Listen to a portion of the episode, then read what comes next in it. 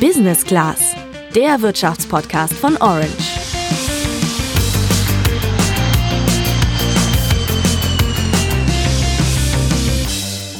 Es ist ein gigantisches Projekt. Zwei riesige Rohre, die zusammen rund 2400 Kilometer lang sind und durchs Meer verlaufen. Es fehlen eigentlich nur noch wenige Kilometer, aber kurz bevor endlich alles fertig ist, überlegen Politiker, das Ganze dann doch noch abzubrechen. Das Milliardenprojekt, das jetzt zum Milliardengrab werden könnte, heißt Nord Stream 2. Dahinter steckt eine Pipeline, durch die eigentlich bald Erdgas aus Russland nach Europa geleitet werden soll. Doch seit bekannt ist, dass ein russischer Oppositionspolitiker offenbar vergiftet worden ist, befürchten manche einen Baustopp. Aber wäre das denn so schlimm, wenn das mit der Pipeline jetzt doch nichts wird? Das wäre keine Katastrophe. Äh, es gibt immerhin und glücklicherweise ja auch Alternativen. Sagt zumindest einer unserer Experten heute im Podcast. Allerdings, es gibt da ein Problem mit diesen Alternativen. Was das ist, das erzähle ich dir gleich. Außerdem, das Thema Energie sollte nicht nur die Politik beschäftigen, sondern uns alle. Schließlich wollen wir, dass aus der Steckdose Strom kommt und das, wenn es geht, bitte möglichst günstig. Jeder Stromanbieter hat äh, eigene Tarife ähm, und die haben einen bestimmten Preis. Grundversorger haben in der Regel teurere Tarife. Das heißt, wer wirklich noch nie gewechselt ist, der zahlt relativ sicher zu viel für Strom. Eine Person, die viel zu viel für ihren Strom bezahlt, bin ich und damit bin ich nicht allein. Deshalb kann ich dir empfehlen, jetzt genau zuzuhören, denn alles, was du beim Wechsel des Stromanbieters beachten solltest und wie das funktioniert, erkläre ich dir heute im Podcast. Leider ohne Julian, der steckt nämlich wohlverdient im Urlaub. Ich bin Sandra. Wie gesagt, Nord Stream 2 ist der Name einer Pipeline. Die wird gerade quer durch die Ostsee gebaut und soll in Zukunft Gas von Russland auch nach Deutschland liefern. Kritik an dem Projekt gab es eigentlich schon immer, aber seit im August ein Mann namens Alexei Nawalny vergiftet wurde und nun in der Berliner Charité in Behandlung ist, eskaliert der Streit um die Pipeline von Tag zu Tag mehr. Aber wir gehen bei dem Thema mal Schritt für Schritt vor. Die erste Version, also Nord Stream 1, gibt es schon seit 2011. Parallel dazu wird jetzt eben eine zweite Pipeline gebaut, die eigentlich schon Anfang dieses Jahres fertig sein sollte. Dieses Gas, das durch die Pipeline nach Deutschland kommen soll, ist für uns hier recht wichtig. Damit wird hierzulande zum Beispiel Strom hergestellt oder das Gas landet in unseren Heizungen, damit wir es zu Hause schön warm haben. Ein bisschen mehr als die Hälfte des Gases, das Deutschland im letzten Jahr importiert hat, kam aus Russland. Und damit ist das Land der wichtigste Erdgaslieferant für Deutschland. Erst mit einigem Abstand folgen Norwegen und die Niederlande. Damit ist also erstmal klar, warum auch Deutschland ein Interesse an dieser Pipeline Nord Stream 2 hat. Klaus Stratmann kann es noch genauer erklären. Er ist Energieexperte beim Handelsblatt und er hat mir verraten, welchen großen Vorteil das Projekt hier für uns hat. Nord Stream 2 bringt äh, günstiges Erdgas nach Deutschland und nach Europa. Das ist billiges russisches Gas. Da freuen sich viele Verbraucher und da freut sich insbesondere auch die Industrie. Große Anwender mit großem Verbrauch äh, sind da äh, sehr gut bedient. Das ist günstiger als viele Alternativen. Ja, also der größte Vorteil ist wohl der Preis des Gases, das Deutschland damit beziehen kann. Wenn der Gaspreis hoch ist, dann merken wir das natürlich auch, zum Beispiel an der Gasrechnung. Aber gerade für die Industrie, die für knapp die Hälfte des gesamten Stromverbrauchs in Deutschland verantwortlich ist, ist ein niedriger Gaspreis wichtig, um leichter Geld zu verdienen und um uns dann in der Folge wieder günstigere Produkte anbieten zu können. Das ist ja alles erstmal schön und gut und das klingt ganz gut, aber die Pipeline ist ja jetzt nicht umsonst so umstritten. Warum das so ist, auch das hat mir Klaus Stratmann erklärt. Das hat äh, in erster Linie politische Gründe. Ähm die Kritiker werfen ja äh, den Russen vor, sie wollten insbesondere die Ukraine ausschalten und schwächen, indem sie Nord Stream 2 künftig nutzen. Ein Teil des Erdgases aus Russland kommt bislang nämlich noch durch die Ukraine nach Westeuropa. Und dass ein Teil dieses Transits jetzt durch Nord Stream 2 wegbricht, sehen viele Länder sehr kritisch. Sie befürchten nämlich, dass die Ukraine dadurch geschwächt wird, weil dem Land ja künftig die Einnahmen aus dem Gastransit wegbrechen. Ein weiterer Kritikpunkt ist, dass Deutschland sich von Russland abhängig mache. Also wenn man es jetzt ganz einfach ausdrücken würde, dann könnte die Kritik lauten, dass Russland Deutschland sozusagen den Gashahn zudrehen könnte, wenn wir hier nicht das tun, was Russland möchte und das die Politik eben unter Druck setzen könnte. Klaus Stratmann sieht die Gefahr aber nicht. Äh, das ist also höchstens äh, wechselseitig zu sehen, denn ähm, Gazprom und äh, ein paar europäische Unternehmen, die investieren so rund 10 Milliarden Euro, um das Projekt fertigzustellen, wenn sie es denn schaffen. Und äh, damit ist natürlich auch ein, der Druck da, es zu benutzen. Also niemand äh, vergräbt da eine Pipeline für viele Milliarden Euro und sagt dann äh, den Deutschen oder dem Rest Europas, wir schicken euch aber gar kein Gas. Also Deutschland hat ein Interesse an dem Gas, aber die russische Seite mit dem Staatskonzern Gazprom, der die Pipeline baut, hat auch ein Interesse daran, Gas dann auch wirklich da durchzuschicken und Einnahmen zu bekommen. Alles andere sei, so der Experte, unlogisch. Wann das Projekt denn endlich fertig wird, ist aber immer noch nicht klar. Denn auch die USA haben sich eingemischt und Sanktionen gegen Unternehmen verhängt, die am Bau der Pipeline beteiligt sind oder waren. Ein Grund, die Amerikaner hätten natürlich am liebsten, dass wir das Gas aus den USA kaufen und nicht aus Russland. Und jetzt kommt auch noch der Name Alexei Nawalny ins Spiel einer der schärfsten und bekanntesten Gegner vom russischen Präsidenten. Nawalny wurde vor zwei Wochen vergiftet, in ein sibirisches Krankenhaus gebracht und nach etwas Zögern dann nach Deutschland ausgeliefert, um in der Berliner Charité behandelt zu werden. Da haben die Ärzte dann bestätigt, dem Putin-Gegner wurde offensichtlich ein Nervengift verabreicht. Es ist nicht das erste Mal, dass eine Person, die die russische Politik offen kritisiert, angegriffen wird. Und deshalb steht auch diesmal wieder der Verdacht im Raum, dass höhere russische Regierungskreise zumindest von dieser Vergiftung und von den Plänen gewusst haben müssen. Und genau das hat auch den Streit um Nord Stream 2 wieder verschärft, denn viele Kritiker bezweifeln, ob Russland unter diesen Umständen überhaupt ein verlässlicher Partner für Deutschland und für Europa sein kann. Und das geht dann so weit, dass das Pipeline-Projekt noch scheitern könnte. Handelsblatt Energieexperte Klaus Stratmann ist jedenfalls skeptisch, dass Nord Stream 2 in absehbarer Zeit fertig wird, weil es neben der eigentlichen Baustelle da in der Ostsee noch zu viele andere politische Baustellen gibt. Er sagt aber auch, das wäre keine Katastrophe. Äh, es gibt immerhin und glücklicherweise ja auch Alternativen. Man muss sich das so vorstellen, ähm, die Kapazität von Nord Stream 2 und Nord Stream 1, der Pipeline, die ja schon vorhanden ist, ist zusammengenommen ungefähr schon etwas größer als der gesamte Erdgasverbrauch in Deutschland pro Jahr. Aber ähm, wenn dann Nord Stream 2 nicht käme, äh, könnte man auf LNG, auf verflüssigtes Erdgas ausweichen. Das gibt's in Hülle und Fülle. Das äh, kann man äh, per Tanker über die Weltmeere schicken. Es kommt dann aus Katar zum Beispiel oder aus den USA und es wird an einem LNG-Terminal an einer europäischen Küste, zum Beispiel in den Niederlanden oder in Belgien, ähm, dann ähm, ins europäische Gasnetz eingespeist. Da wäre dann also die Versorgungslücke äh, nicht zu befürchten. Es gäbe also Alternativen.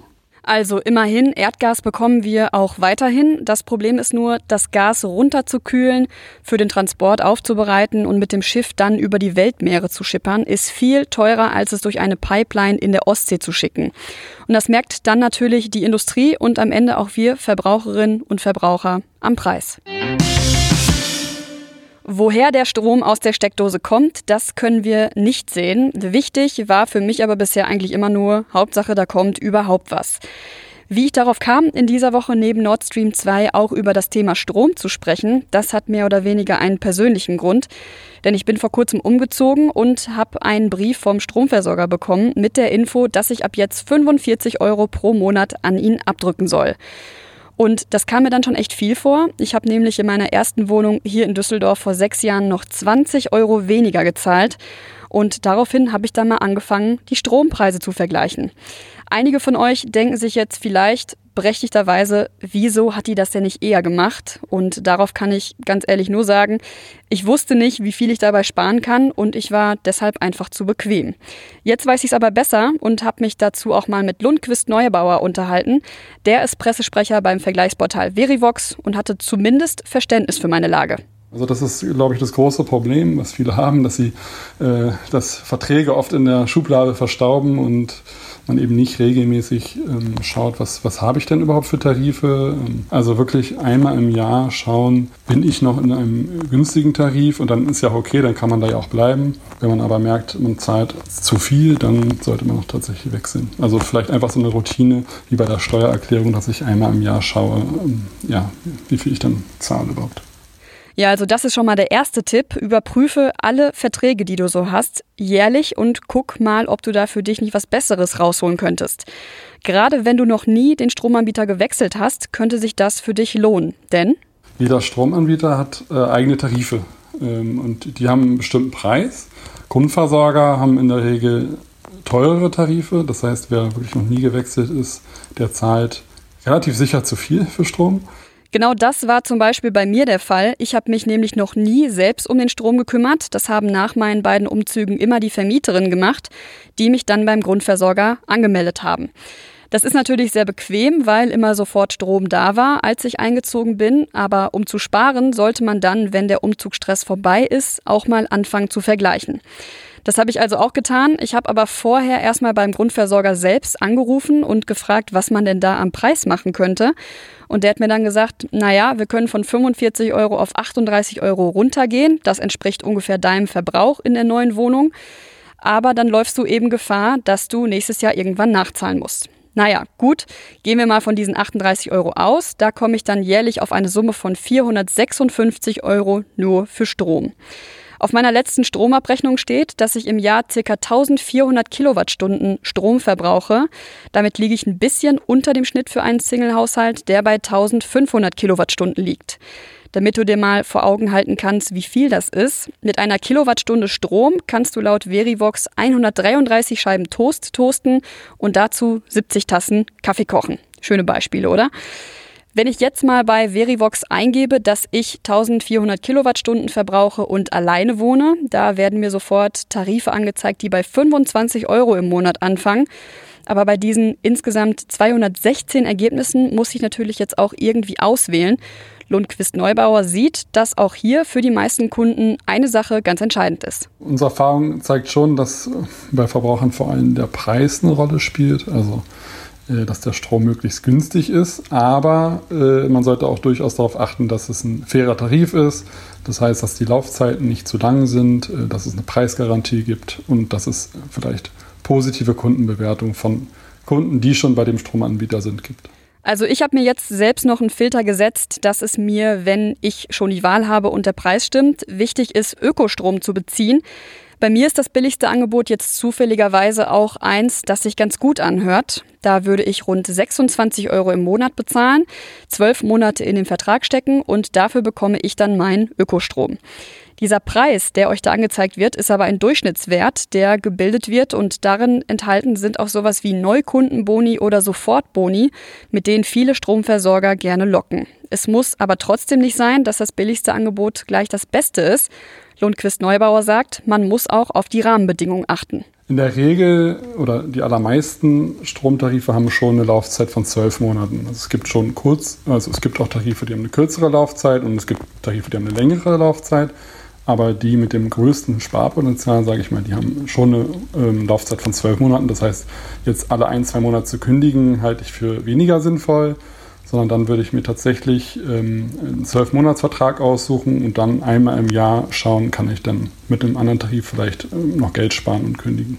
Also schau, dass du nicht zu lange an die Verträge gebunden bist und möglichst auch, dass du eine Preisgarantie auf den Strompreis hast.